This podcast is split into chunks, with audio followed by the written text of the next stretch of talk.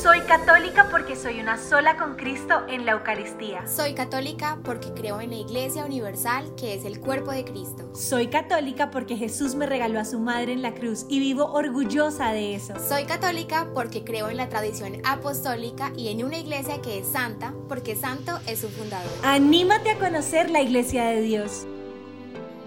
Hola a todos, bienvenidos a Regreso a ti, un podcast creado por el Espíritu Santo, dirigido por Dios Padre, producido por Mamá María, protagonizado por Jesucristo. Nosotras somos Laura y Daniela, las que menos importan en este podcast familiar celestial. Así es, Dani. Entonces, gracias a todos los que están escuchando este primer capítulo. Y bueno, para comenzar, queremos contarles cuál es el propósito que Dios inspiró en nosotras para hacer este podcast que ha sido de mucha bendición. Bueno, resulta que Lau y yo somos súper intensas.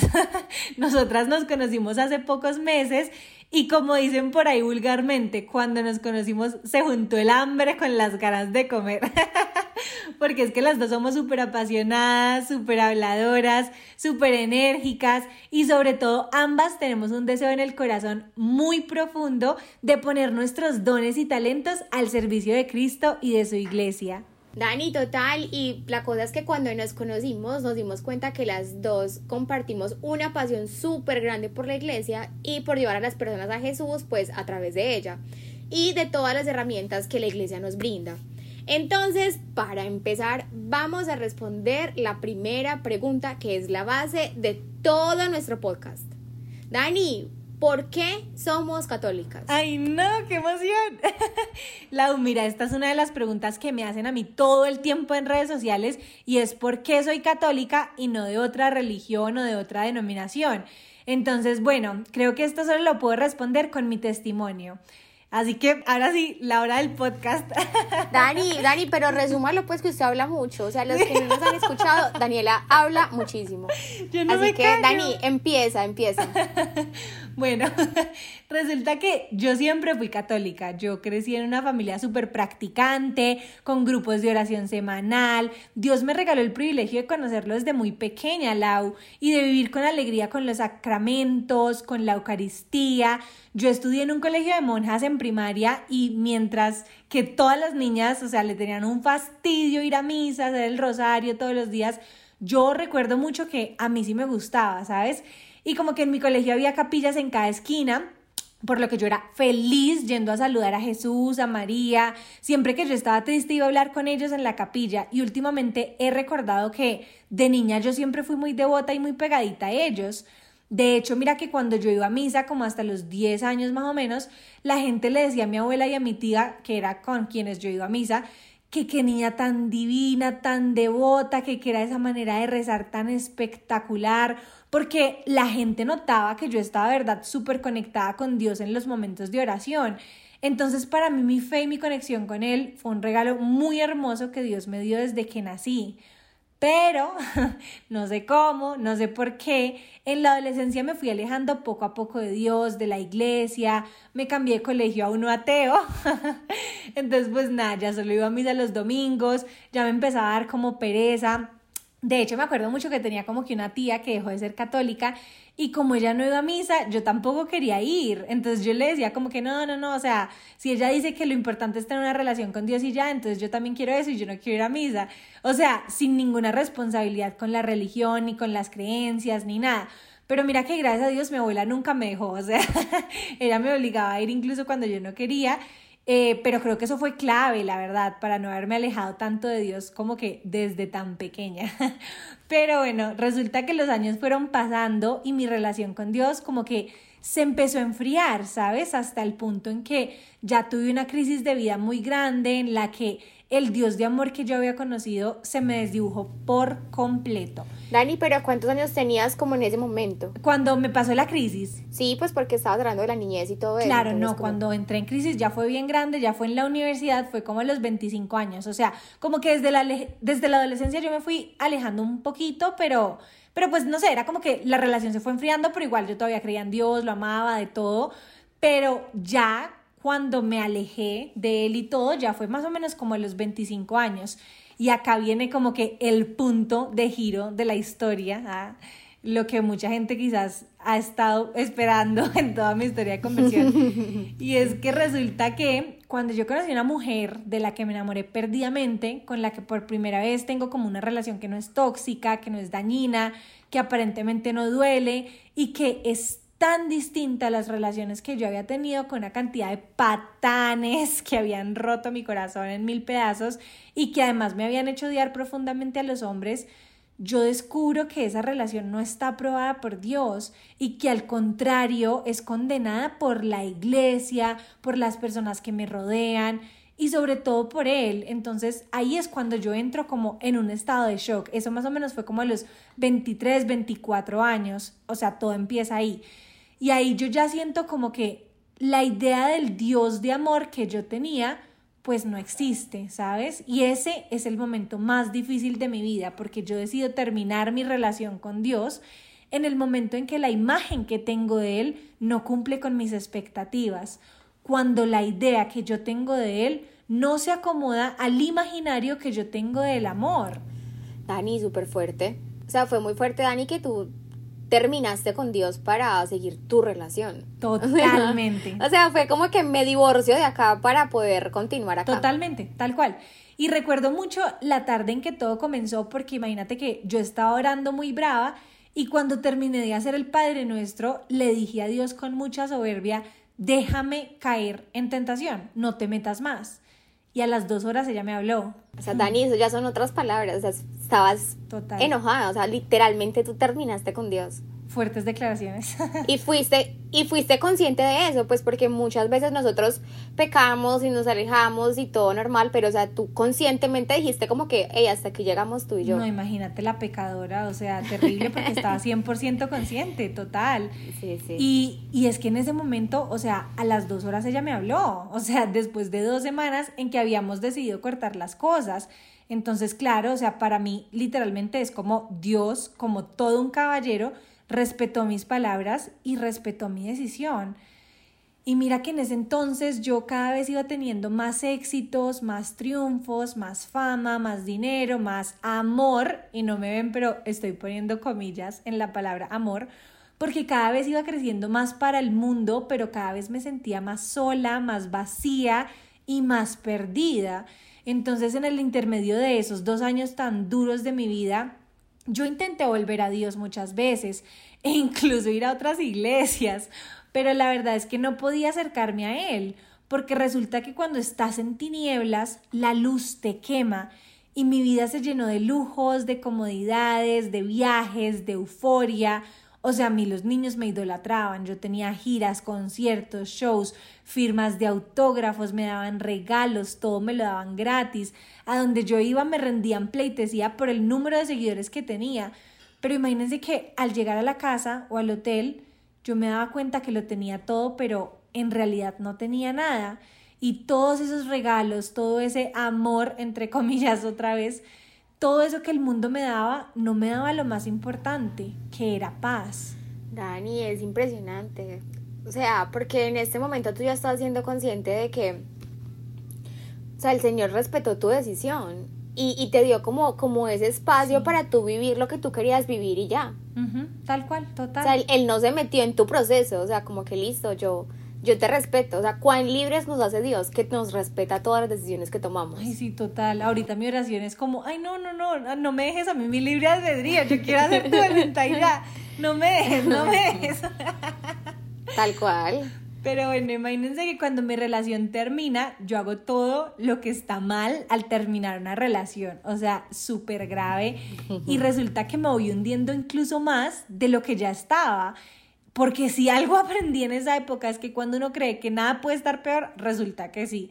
Entonces yo me sumergí en una depresión horrible en la que ni siquiera me podía parar de la cama y empecé a tener ideas suicidas porque en ese momento lo había perdido todo. Lo que pensaba el amor de mi vida, mi relación con mi familia, mis amigos, mi dignidad, mi valor y empecé a darme cuenta de que el supuesto amor de los fans no era incondicional ni eterno empecé a caer en cuenta de que todo era una moda, de que todo era efímero, pasajero, de que un día te quieren y al otro no.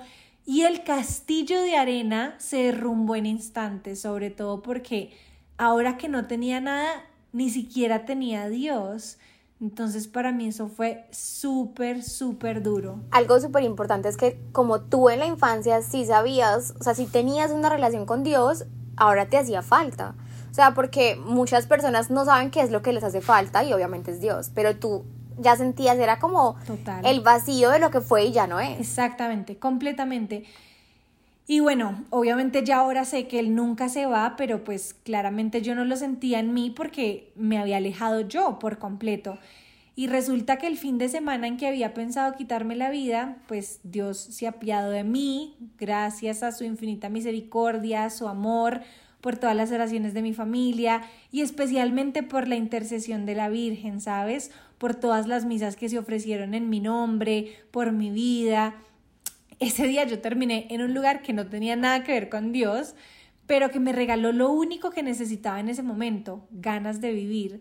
Y mira qué chistoso porque hay gente que no puede creer que yo me haya acercado a Dios por un taller de crecimiento personal, de coaching ontológico, en donde te dicen que tú eres capaz de todo, que tú eres el centro del universo, que los límites solo están en tu mente. Pero así de increíble y todopoderoso es Dios que utiliza cualquier medio y cualquier oportunidad para regresarnos a Él. Dani, es que el Señor es impresionante porque, así como lo acabas de decir, o sea, Él no se va.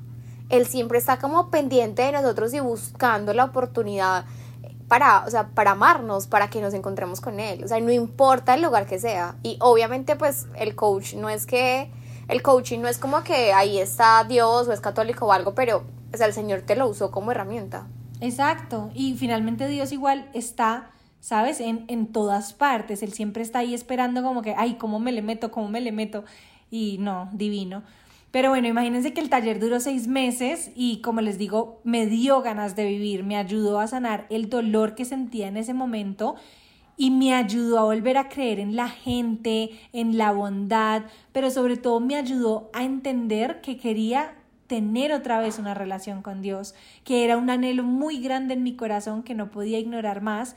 Y lo que yo hice fue aprovechar el modelo de obtención de metas que ellos planteaban en el taller para ponerme como meta personal reconstruir mi relación con Dios. Entonces, nada, como que en ese modelo había una serie de acciones que uno tenía que hacer semanal y al final tenía como que un gran evento, un gran suceso que era como el cierre de la meta. Entonces, entre todas mis acciones, eh, estaba ir a misa todos los días, o sea, así no me gustara, así me diera rabia, así sintiera que todo era como un circo, porque te lo juro que en ese momento yo creía que el amor de Dios era más un mito, o sea, como que a pesar de toda mi ira, de todo mi dolor, de toda mi incredulidad, de todas mis preguntas, de mis dudas, y por encima de mí mismo, yo puse mi deseo de recuperar mi relación con Él. Y yo sabía que era esencial ir a misa para lograrlo. No me pregunten por qué ni cómo lo sabía, o sea, yo solo lo sentía en mi corazón y ya. Pero mira que hoy sé que Dios tuvo en cuenta todos y cada uno de los días que fui prácticamente obligada por mí misma a misa, sin sentir, sin creer, sin esperanza, solo con una pequeñita llama de fe que no se había, que no se había acabado, que todavía quedaba en mi corazón y que además él se encargó de ir aumentando, ¿sabes? Finalmente como que la actividad de cierre para, para esa meta, para mí fue ir a un retiro de Maús y fue algo que yo ni siquiera tenía planeado, o sea, a mí me invitaron. Mi tía la santa, que yo le digo así porque de verdad creo que va a ser una santa, ella me pagó el retiro y a pesar de que yo no lo sentía así como de que algo que cambió mi vida para siempre, algo que marcó un antes y un después en mi vida, algo súper transformador, revelador, como lo sienten tantas personas en ese retiro, mira que sí me sirvió mucho para ver la mano de Dios en la vida de las demás personas y escuchar los testimonios y la conversión de tantas personas. O sea, eso definitivamente tuvo que haber sembrado muchos frutos en mi corazón porque creo que muchas veces pensamos que la conversión es como una varita mágica. No como que ya, de una, uh, me convertí, ya soy santo, no, o sea, la realidad es que es un proceso continuo y yo he descubierto que ese proceso no acaba nunca, o sea, termina en el cielo, porque día a día tenemos la oportunidad de ir mejorando y de ir acercándonos mucho más a la santidad. Dani, y lo que acabas de decir de lo del retiro, mira que a mí también me ha pasado que he estado de pronto en, en, cursos, en la iglesia, en retiros y como que uno dice, uy, no lo siento tanto, pero meses después yo digo como que, uy, o sea, ¿Ves los mira frutos? los frutos de ese, de ese retiro, o sea, como que uno no se da cuenta en serio como de la obra del Señor y, y meses después uno dice, uy, o sea, fue por ese retiro, como que, wow. Totalmente, tal cual. Y como que también Dios se manifiesta en la vida de cada persona de una manera distinta. Entonces, uno no tiene que decir, ay, pero es que el otro sintió esto y yo no. No, o sea, cada quien siente diferente y finalmente por eso es un encuentro personal con Cristo, ¿no? Pero bueno, retomando el inicio de mi proceso de conversión que comienza justamente en ese segundo semestre del 2019, resulta que llega el 2020 con una pandemia, con una cantidad de incertidumbre, miedo, paranoia, pero a ese año yo le llamo el año de la fe. Y es que yo sé que para muchas personas fue terrible a nivel económico, a nivel de muertes de sus seres queridos, sé que muchas personas la pasaron muy mal, pero yo en mi, en mi experiencia personal le agradezco a Dios por todos los aprendizajes y por todas las bendiciones que derramó en mi vida durante ese año, porque mira que al principio de la pandemia yo dije, o me aferro a Dios, o me, vuelva, me vuelvo loca. O sea, claramente opté por la primera opción porque no quería volverme loca. Entonces tomé el Salmo 91 como escudo, yo declaraba todo el tiempo en el nombre de Dios la salud, la protección de mi familia, la mía, y milagrosamente, contra todo pronóstico, en ningún instante tuve dudas. O sea, era muy loco porque había pasado de haberle terminado a Dios a creer profundamente en Él. Pero imagínate que, bueno, también el año pasado me pasaron muchas cosas a nivel de salud, me dio COVID, me dio apendicitis, me fracturé, pero en ningún momento tuve miedo ni renegué. O sea, yo le di gracias a Dios en cada momento por cada situación y les juro que fue una gracia. O sea, Él me regaló esa gracia porque ni siquiera yo entiendo cómo pasó. O sea, creo que hoy en día sería toda señor. porque te pasó de todo. Sí, total. Pero entonces claramente esa certeza, esa seguridad, esa seguridad, esa paz me fue acercando cada vez más a él y al final de año él me sorprendió con un regalo increíble y fue que me dieron el papel para mi serie favorita del momento. O sea, eso para mí fue, mejor dicho, como una, una cachetada de amor de Dios, ¿sabes? Porque yo hice mil castings en donde no quedaba, no quedaba, no me llamaban y después de que todo parecía perdido y que aparentemente todas las puertas estaban cerradas e incluso después de fracturarme al otro día de hacer ese último casting, él abrió puertas que nadie podía cerrar, ¿sabes? Y ahí yo entendí que la fe realmente mueve montañas, ahí yo entendí que Dios es fiel, que Dios cumple todas sus promesas y que lo que Dios tiene para ti, nada ni nadie te lo puede quitar. Dani, y acabas de decir que, que él cumple todas sus promesas y a mí, a mí como que se me explota la cabeza cuando escucho esta frase porque es algo muy común, o sea, la gente todo el tiempo dice como que, ay, sí, Dios cumple lo que promete, Dani, pero es real. Exacto. O sea, o sea es como que es, es de verdad, a mí se me explota de verdad la cabeza cuando pienso en que el Señor cumple. Totalmente, totalmente. Y bueno, ahí a final de ese año yo pude ver justamente los frutos de la relación que tanto me había esforzado por reconstruir con él, ¿sabes?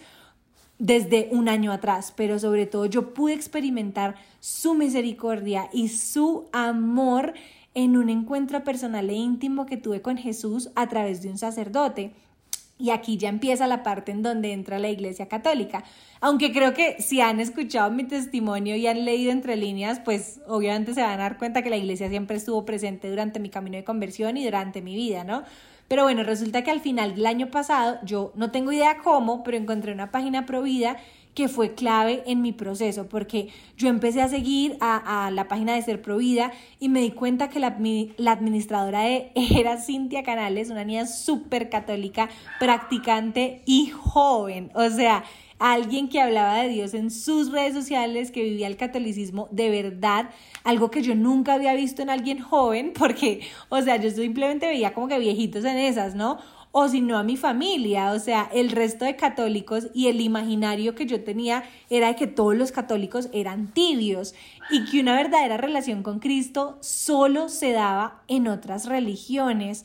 Pero entonces llegó a Cintia, mi vida, no, no, no sé por qué la encontré, o sea, eh, pero con el algoritmo de Instagram empiezo a ver una cantidad de evangelizadores católicos jóvenes. O sea, para mí era como un mundo nuevo y yo digo, wow, wow, wow. O sea, sí existen católicos de verdad allá afuera, o sea, sí existen católicos que conocen a Cristo, que viven su iglesia y que están apasionados por esto, o sea, a mí eso me cambió la vida.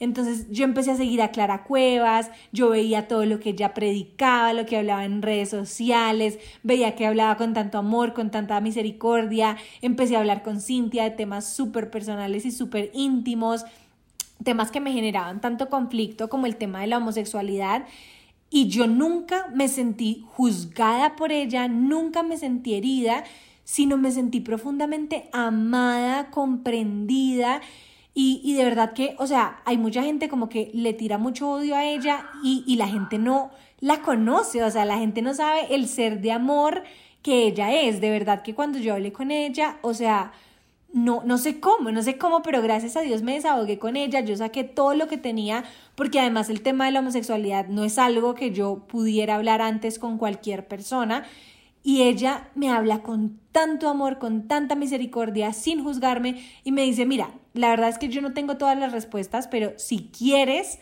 habla con un sacerdote amigo, porque estoy segura de que él te puede ayudar. Entonces yo le digo, bueno, listo de una, ¿con quién hay que quejarse? o sea, yo lista para pelear, ¿no? y en unas horas ya estaba hablando con él sin imaginarme que esa noche iba a estar hablando con el mismo Jesús. O sea, yo nunca en mi vida me había sentido tan amada. Y mira que el padre fue radical, o sea, él fue firme, concreto, me cantó la tabla, pero lo hizo con tanto amor y con tanta misericordia que a pesar de que yo no encontré las respuestas que yo esperaba, ¿no? Porque obviamente mis preguntas eran que, ah, es que la homosexualidad, es que no sé qué, es que la, la, la. O sea, yo no tuve esas respuestas en ese momento, pero yo sentí tanto amor de Dios esa era la única respuesta que necesitaba, ¿sabes? Lo único que yo necesitaba para volver a casa, para regresar a él y para quedarme para siempre fue haberme sentido tan amada y tan abrazada por Jesús en ese encuentro. Entonces el Padre en ese momento Em, pues yo, yo le pedí si quería ser mi director espiritual, aunque yo no sabía qué era eso, pero él sí, de una, claro que sí. Entonces él me empezó a ayudar con tips, con herramientas para acercarme a Dios. Él respondía a todas mis preguntas, mis dudas, mis inquietudes. Todo lo que yo le preguntaba, él me le respondía, lo que te digo, con firmeza, pero con mucho amor. Entonces comencé a estudiar la Biblia y yo le preguntaba, padre, mira, leí San Juan 1, pero no entendí esto, esto, esto. Y él me empezaba a explicar, o sea, de verdad, él me decía, qué linda la sed de Cristo que tienes. Y yo, ay, sí, o sea, yo estaba súper emocionada por aprender. Entonces empecé a investigar mucho más, a empaparme todas las herramientas y los medios que nos brinda nuestra iglesia para llegar a Cristo. Entonces, hoy en día, entre más conozco la iglesia, te lo juro que más me enamoro de Dios y más me acerco a Él. Porque cuando yo comprendí realmente lo que ocurre en la Eucaristía y el regalo que tenemos de ser uno solo con Cristo, cada vez que comemos su cuerpo y su sangre, mi vida cambió para siempre. Y no hay un día en que no quiera ir a su encuentro, a la cena que Él tiene para mí a diario. Y mira que cuando empecé a alimentar mi alma, mi corazón, mi ser con la comunión y a llenar mi vida con los sacramentos, encontré una paz que no sabía que existía, pero que siempre había buscado y que siempre había anhelado. Entonces, así fuera solo por ese regalo, solo por ser una sola con Cristo, cada vez que comulgo diría orgullosamente que soy católica y que me hace infinitamente feliz serlo. Y bueno, a ver, escuchando tu testimonio, yo tengo dos puntos para mencionar. El primero es que me parece un regalo súper hermoso que desde siempre tuviste ese acercamiento con la iglesia y que desde niña tú tuviste la certeza de que Dios es real. Total. Porque muchos de nosotros pues solamente pudimos conocerlo de adultos, o sea, porque quizás en nuestra infancia era como algo cultural, eh, más que una experiencia espiritual. Total. Y dos, o sea, Dani, me encanta cómo Dios te da una nueva oportunidad de verdad a través del grupo de crecimiento personal. Y vuelvo y lo resalto porque muchas veces... Eh, o sea, Dios como que se vale de todo lo que tiene para encontrarnos eh, en donde lo necesitamos. O sea, es como que muestra que es un Dios muy amoroso y que hace lo posible por buscar a sus hijos y llega al lugar y al momento perfecto. Y lo que tú necesitabas en ese momento eran ganas de vivir y fue lo que te dio. Ay, total, total, Milagro. No, es que es hermoso de verdad cómo busca cualquier huequito para meterse en nuestras vidas. Y lo que les decía, como que para mí es increíble que a cada persona le llegue al encuentro de una manera tan personal, tan íntima y tan distinta de las otras personas. O sea, es un Dios completamente personal. Pero bueno, Milau, yo ya hablé muchísimo, así que quiero que nos cuentes tu testimonio, quiero que nos digas por qué eres católica. Bueno, a ver, yo también hablo mucho así como Daniela, entonces no se aburran, escúchenlo hasta el final, por favor. no, y que el tuyo también está re bueno, entonces dale. Bueno, yo quiero comenzar pues contándoles que yo vengo de una familia en la que todos sus miembros son católicos, pero es un catolicismo totalmente cultural. O sea, yo recuerdo que íbamos a misa algunos domingos y en ocasiones especiales, como cumpleaños, pero no era algo frecuente, o sea, ni siquiera era como que cada domingo vamos a misa. Eh, y en mi casa eh, siempre se hablaba de Dios, pero lo que sí decían eran como dichos populares tipo mi Dios te pague o con ayuda de Dios si Dios quiere, pero nunca escuché a alguien hablando realmente sobre él. Y pues yo fui creciendo de esa forma e incluso desde la primera comunión, eh, pero es muy triste cuando yo miro hacia atrás y me doy cuenta del estado de inconsciencia en el que mi familia y yo estábamos, porque el momento de recibir ese sacramento, o sea, yo no creía que ese fuera Cristo. Ni siquiera sabía que la iglesia enseña que Jesús está en la hostia consagrada. O sea, yo no sé yo qué fui a hacer en la catequesis. Eh, y es que, em, o sea, yo vine a saber que Jesús es la Eucaristía cuando tenía como 21 años. Es súper triste. Pero, eh, pues como les venía contando, mi relación con Dios era muy vacía cuando yo necesitaba un favor le rezaba y me daba cuenta de que él me ayudaba, pero hasta ahí, o sea, ahí terminaba todo. Y ahora que lo pienso, no es que yo le rezara cuando necesitaba de él por egoísmo, por interés o porque yo era una mala persona, nada de eso, sino que es que a mí nadie me dijo o me enseñó que a Dios también se le acudía en otras ocasiones. O sea, en mi cabeza había como un vacío en ese aspecto, es que es muy loco, o sea, yo no tenía una relación con él, o sea, era porque yo no sabía que eso era posible. Yo no sabía que la gente normal tiene relaciones con Dios. Claro. Y, y, yo también estudié toda la primaria, todo el bachillerato en colegios católicos, pero como ya les dije, para mí todo era cultural y asimismo era muy ignorante en temas espirituales. O sea, y es súper loco mirar hacia atrás y darme cuenta de que, por ejemplo, yo no sabía que era pecado, no tenía idea de que habían comportamientos que podían ofender a Dios, no sabía que Dios tiene un plan para nosotros, o sea, es decir, yo solo sabía que Dios me ayudaba y me cuidaba, pero no más. Entonces, como crecí con tanto desconocimiento de Dios, pues obviamente yo vivía en el mundo, para el mundo y por el mundo. Lau, como viven muchos católicos. Sí, claro. Siento que es, es el común denominador de los católicos, que simplemente ah, bueno, sí, Padre Nuestro en los momentos importantes, van al funeral, van a la novena, pero no una relación real. Y, y esto es tan común verlo, pero realmente es porque no nos tomamos como que el, el ir más allá, ¿no? O sea, estamos simplemente como que con eso que, que, que, nos enseñan en una misa o que vemos en, en la familia o en el contexto cultural, pero realmente no tenemos como ese, ese, esa, esas ganas y esa sed de decir, no, un momento, o sea, quiero saber más, quiero, quiero ver más cómo es esto. Dani, o sea, total, es que es un estado simplemente de inconsciencia colectiva. Claro. O sea, como que todos estamos metidos ahí y, y únicamente uno despierta es por la gracia. Total. Porque es que, como les digo, mi familia es, es todavía es, son católicos culturales, entonces o sea, yo no tenía cómo darme cuenta de que la realidad era distinta. Claro. Pero bueno, entonces yo les sigo contando. Cuando yo salí del colegio, me convertí en una mujer súper vanidosa. Yo llamaba estar súper linda, siempre a la moda, eh, tener un cuerpazo, iba al gimnasio, súper flaca, o sea, todo. Para mí la belleza representaba mucha estabilidad, o sea, y prácticamente era un ídolo en mi vida. Claro. Entonces, bueno, yo fui creciendo, tuve mi primer novio, jamás había escuchado sobre la palabra castidad, o sea, de hecho aún como que me duele mucho pensar que yo escuché sobre esto como a los 20 años. Em, ya luego seguí pues con mi vida, entre la universidad y tuve un año completo en el que salí de rumba desde el jueves hasta el domingo. O sea, era una locura. eh, yo ahí tuve muchísimos vacíos emocionales y a pesar de que en mi casa siempre he sido muy, muy, muy amada, yo comencé a carecer de afecto, me sentía perdida, triste, nada me llenaba.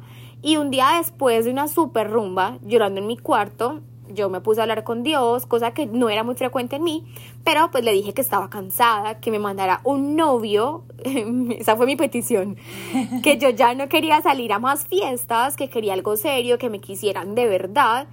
O sea, y ustedes no saben lo que pasó. O sea, yo cuento esa historia y la gente no me cree.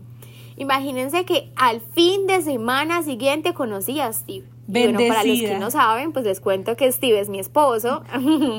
Laura es el verdadero quien pudiera de Dios. y, o sea, es que es increíble, esa historia es hermosa. Y con él comenzó mi proceso de conversión, aunque en ese momento yo no lo sabía. Incluso acá les cuento que yo me vine a dar cuenta como que Steve fue el comienzo de mi conversión apenas como que este año. O sea, nunca lo había analizado como desde ese punto y bueno, con él comenzó mi conversión. Bueno, y así como a Dani le pasó que el Señor la ayudó pues como a tener ese encuentro en el taller de crecimiento personal, pues a mí me auxilió por medio de mi relación con Steve. O sea, a pesar de que para ese momento nuestro noviazgo era totalmente mundano, eh, pues resulta que al estar con él yo dejé de salir todas las noches de fiesta, comencé a ser una mujer más tranquila, de casa y de una forma u otra pues empecé como a alejarme del mundo. Resulta que el tiempo pasó y cuando Steve y yo llevábamos seis meses, él se fue de vacaciones em, como de junio a agosto y yo me quedé súper desparchada. Bueno, en Colombia eso significa que no tienes planes, que estás sin nada que hacer, pues por si nos están escuchando de otra parte y se quedan como que, que es desparchada. Cultura general con Laura. sí, sí, sí. Y bueno, em, un día yo estaba así como que en Instagram, eh, no tenía nada que hacer, era por la noche, me acuerdo que estaba acostada al lado de mi mamá y vi una imagen que decía algo así como no juzgues para que no te juzguen, no condenes para que no te condenen y me dije a mí misma como, ay, qué rico saber orar, hablar con Dios y se me explota la cabeza en este momento porque, o sea, yo jamás en mi vida había tenido un pensamiento como este. Y ustedes no me van a creer lo que pasó. Imagínense que al día siguiente, o sea, literalmente al otro día, en el comedor de mi casa encontré un volante que decía, talleres de oración y vida del Padre Ignacio Larrañaga comienzan este miércoles en la parroquia de Fátima. No. O sea, fue una locura. No te creo, o sea, ¿qué tal Dios? Es que el Señor o sea, es que el Señor conmigo es así como que instantáneo. Literal, literal. Laura dice, ah, y Dios le corre. Así, así, así. Bueno, entonces imagínense que pues Fátima era una iglesia que quedaba cerca a mi casa y estaban ofreciendo unos talleres en los que durante varias semanas enseñaban diferentes métodos de oración, y bueno, imagínense que yo me fui para allá. O sea, yo dije, me voy. Divina. Y cuando yo conté en mi casa que yo me... Respondiste al llamado, Lau. Es que es una locura porque, o sea, fue como que el Señor me llevó, porque yo por mi propia humanidad... Divino. O sea, yo, en mi humanidad yo nunca había pensado en Dios, en, o sea, nada que ver. O sea, fue como que el Señor me condujo. Divino o sea, y entonces imagínense que yo dije, bueno, me voy para allá, y yo dije en mi casa, mami, me voy a ir, mi tía, me voy a ir, y ellos me miraron como que esa niña está loca, o sea, ¿para dónde le está yendo? Y me acuerdo perfecto, yo estaba en la sala de mi casa sentada y mi mamá me preguntó como que si eso era algo católico, pues porque igual que Dani, nosotros también creíamos como que estas cosas solo las hacían las personas de otras religiones, los evangélicos, bueno, Así que mi mamá me dijo como que, o sea, Laura, no te vayas a volver fanática. Y en eso nos convertimos. y yo era como tan ignorante que yo ni siquiera sabía qué significaba ser fanático. O sea, yo como que, mamá, ¿de qué me está hablando? No la entiendo. Bueno, entonces... Épico. Voy a continuar y voy a resumir todo porque es que yo hablo mucho. Bueno, Imagínense que cuando yo fui me encontré con puras señoras, o sea, eran como de las de mi mamá, mayores que ellas, que mi tía, y yo apenas tenía 19 años. Pero de todas maneras, yo no me sentía así como fuera de lugar, en, en lo absoluto. O sea, yo antes me sentía súper feliz, como en casa. O sea, como si yo hubiera encontrado mi lugar. Era, es que es muy loco lo que me pasó. Divina. Bueno, entonces desde las primeras clases, yo comencé como, o sea, literal, como a ser consciente de que Dios era real. Fue como un despertar, como que me hubieran quitado, o sea, la venda de los ojos. Wow. Y, o sea, yo como que digo como que wow cuando pienso en lo que yo sentí, o sea, cuando empecé como a experimentar que real, o sea, que Dios era real. Y bueno, pues para no hacer esto más largo, de las primeras cosas que yo aprendí, o sea, que el Señor me regaló fue el amor por la iglesia. O sea, fue como que literal Divino. de lo primero. Dani es hermoso, o sea, es, es de las mejores cosas que el Señor ha hecho por mí. Total. O sea, entonces la iglesia se convirtió en mi hogar, en mi refugio, en mi espacio. O sea, yo, yo no conocía a nadie con un proceso de conversión, o sea, en la universidad. Tus únicas amigas eran las las viejitas. que me comprendían. Sí. o sea, mis amigas eran las señoras, era como que llegó Laura. o, sea, en la, o sea, en la misa eran como las señoras y yo.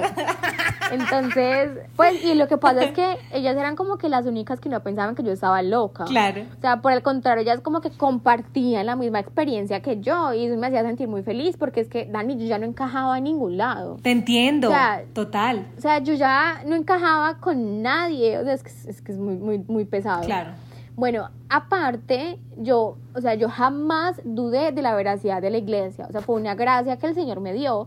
Yo nunca tuve la necesidad o como la inquietud de buscar a Dios en otro lugar, como le pasa a mucha gente. Afortunada. Y Sí. eso que, claro, y eso que Steve, o sea, Steve era de otra religión, Steve era evangélico, pero, o sea, yo simplemente me quedé acá en la iglesia porque yo lo encontré todo. Lau, perdóname, te interrumpo, que me parece precioso lo que tú dices porque de verdad es una gracia y es un don que Dios nos haya regalado eh, la fortuna de encontrarlo ahí, porque es que muchas veces la gente, como tú dices, no sé, ay no, pues que acá no está Dios, acá no está Dios, no lo sienten, no lo ven, no lo entienden, en el catolicismo lo buscan en otro lugar y cuando tienen como que un encuentro con Dios un encuentro personal con Jesús, pues creen que es que Él estaba allá y realmente es que no, pues no lo buscamos como era, ¿sabes? Entonces me parece muy lindo que hayas tenido la gracia y el don de encontrarlo allí y, y de que hayas buscado todas las respuestas, igual que yo, en, en nuestra iglesia, porque es que nuestra iglesia tiene todas las respuestas, solo que nosotros no hacemos preguntas. Dani, total, o sea, es que es únicamente una gracia, es un don y para los que nos están escuchando,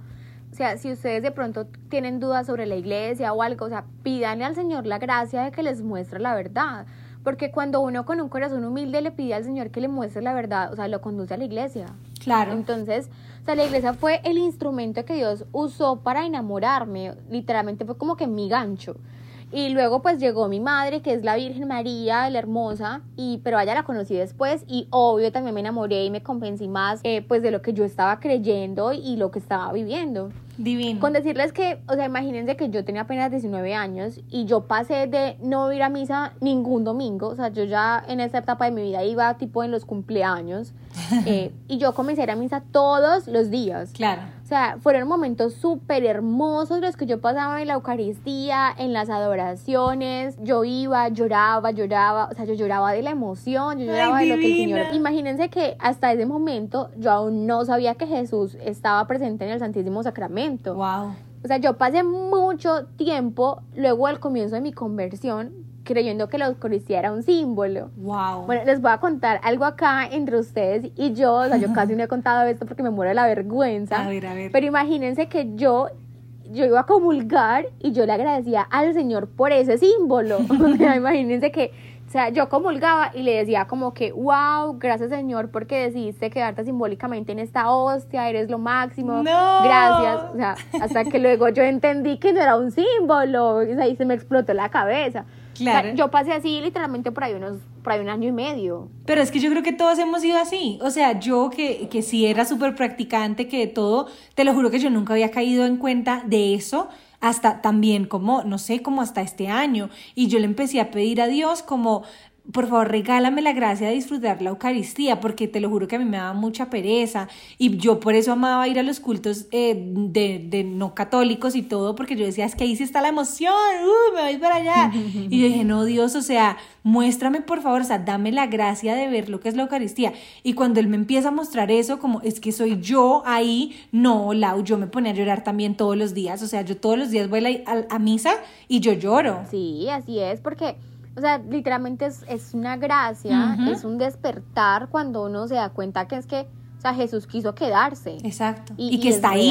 Exacto. Claro, está ahí, está en nuestra iglesia. Total. En fin, por gracia de Dios, desde el comienzo de mi conversión, o sea, el Señor me dio pues como ese regalo que es la iglesia, es el don más lindo y eh, un sentido de pertenencia muy grande. O Precioso. sea, literalmente cuando, cuando yo hablo de mi iglesia o me hablan de mi iglesia, yo siento como wow, o sea, es que es mía, o sea, es mía, yo hago parte de ella, es, es muy lindo ese sentido de pertenencia. Pero bueno, después en otros capítulos yo les cuento más como sobre todo lo increíble que yo aprendo de la iglesia, porque a mí me encanta aprender sobre la iglesia y el Señor cada vez me llama más a amarlo a Él por medio de ella. O sea, bueno, pero en conclusión, por eso estoy aquí con ustedes en este podcast, por su llamada a compartir el amor por la iglesia, que es como lo que a mí más me emociona. O sea, yo me imagino que ustedes ya están como que, ay, bueno, ahora cállate, pero es que en serio yo me apasiono muchísimo por la iglesia. No, me encanta, yo también, o sea, literalmente creo que solo por eso Dios nos juntó, así que bueno, a ver, las dos apasionadas por mi iglesia, háganle, miren esta misión. De verdad, me muero de amor con todas las cosas que hizo Dios en tu vida y mira que una de las cosas que más me gustó cuando conocí a Lau fue justamente su amor por la iglesia, o sea, ese sentido de pertenencia. Y mira que de tu testimonio yo exalto que al igual que yo, Instagram fue una herramienta que te acercó a Dios, porque fue cuando tú viste una imagen en Instagram, tú dijiste, qué lindo saber orar, qué lindo hablar con Él. Entonces Dios te habló a través de esa publicación y al otro día Dios ya te estaba invitando a aprender. O sea, quiero resaltar lo primero es la importancia de ver qué cuentas seguimos en Instagram y en redes sociales, ¿no? Porque actualmente las personas pasamos muchísimo tiempo en el teléfono. Así que en la medida en que el contenido que consumamos sea del mundo, pues más nos vamos a meter en el mundo. Así es. En cambio, si seguimos personas y cuentas que nos acerquen a Dios, cada vez que estemos en el teléfono habrá algo que nos acerque a Él. Y mira que lo otro que me pareció precioso de tu testimonio fue justamente la respuesta inmediata de Dios. O sea, tú en tu corazón quisiste aprender a hablar con Él, quisiste conocerlo, tuviste ese deseo y esa intención de acercarte a Él y Él jamás desprecia un corazón sincero que quiera conocerlo. Él nos dice en su palabra, me buscarán y me encontrarán porque me buscarán de todo corazón. Jeremías 29, versículo 13. Así. Y así fue contigo. Tal cual. Entonces me pareció hermosa la respuesta que Él te dio, casi que inmediata, y que tú ese día le dijiste que sí y te fuiste corriendo a la iglesia. O sea, yo también valoro mucho tu sí porque es que tú aceptaste su invitación. Entonces me parece increíble todo lo que hace Dios, la manera en que nos llama a cada uno por nuestro nombre, como les he dicho en todo el capítulo, de manera personal e íntima. Tal cual. Entonces, gracias Lau por compartirnos tu testimonio, por abrirnos tu corazón. Gracias a todos los que nos escucharon y quisiera que cerramos, cerráramos este primer episodio con un salmo, ¿te parece? Dani, sí, sí, sí, ya para terminar, porque bueno, nosotros hablamos mucho. Nos extendimos un montón, pero bueno, esperamos que lo hayan disfrutado. Yo, o sea, a mí me encantó, la pasé increíble pero a mí se me fue el tiempo súper rápido. Total, total, a mí también se me pasó súper rápido. Entonces, el Señor es tierno y compasivo, es paciente y todo amor. No nos reprende en todo tiempo ni su rencor es eterno. No nos ha dado el pago que merecen nuestras maldades y pecados. Tan inmenso es su amor por los que lo honran como inmenso es el cielo sobre la tierra. Nuestros pecados ha alejado de nosotros, como ha alejado del oriente el occidente.